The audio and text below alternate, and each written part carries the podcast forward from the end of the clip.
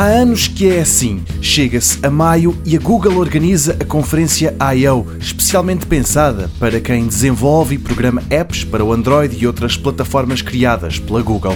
Para a abertura da conferência ficam as novidades que poderão interessar mais a um público não especializado, os consumidores. A servir de mestre de cerimónias vai estar o patrão da Google. O principal destaque deverá ir para o Android P a próxima versão do sistema operativo dos telemóveis. Há diversos rumores a circular, nenhum deles, no entanto, é particularmente interessante.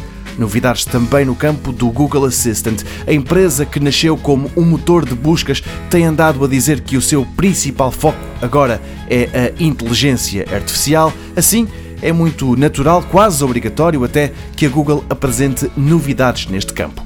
A juntar a isto, talvez venha aí uma nova versão do Wear OS, o sistema operativo que corre nos relógios ditos inteligentes. A tecnologia tem vindo a perder gás, mas aparentemente a Google ainda não desistiu da ideia. Não se espera que venha aí um novo Chromecast, mas pode aparecer algo do género, um equipamento a correr diretamente o Android TV que se liga a um televisor e não precisa de um telemóvel para nada. Tudo isto para confirmar mais logo, a conferência está marcada para as seis e meia da tarde.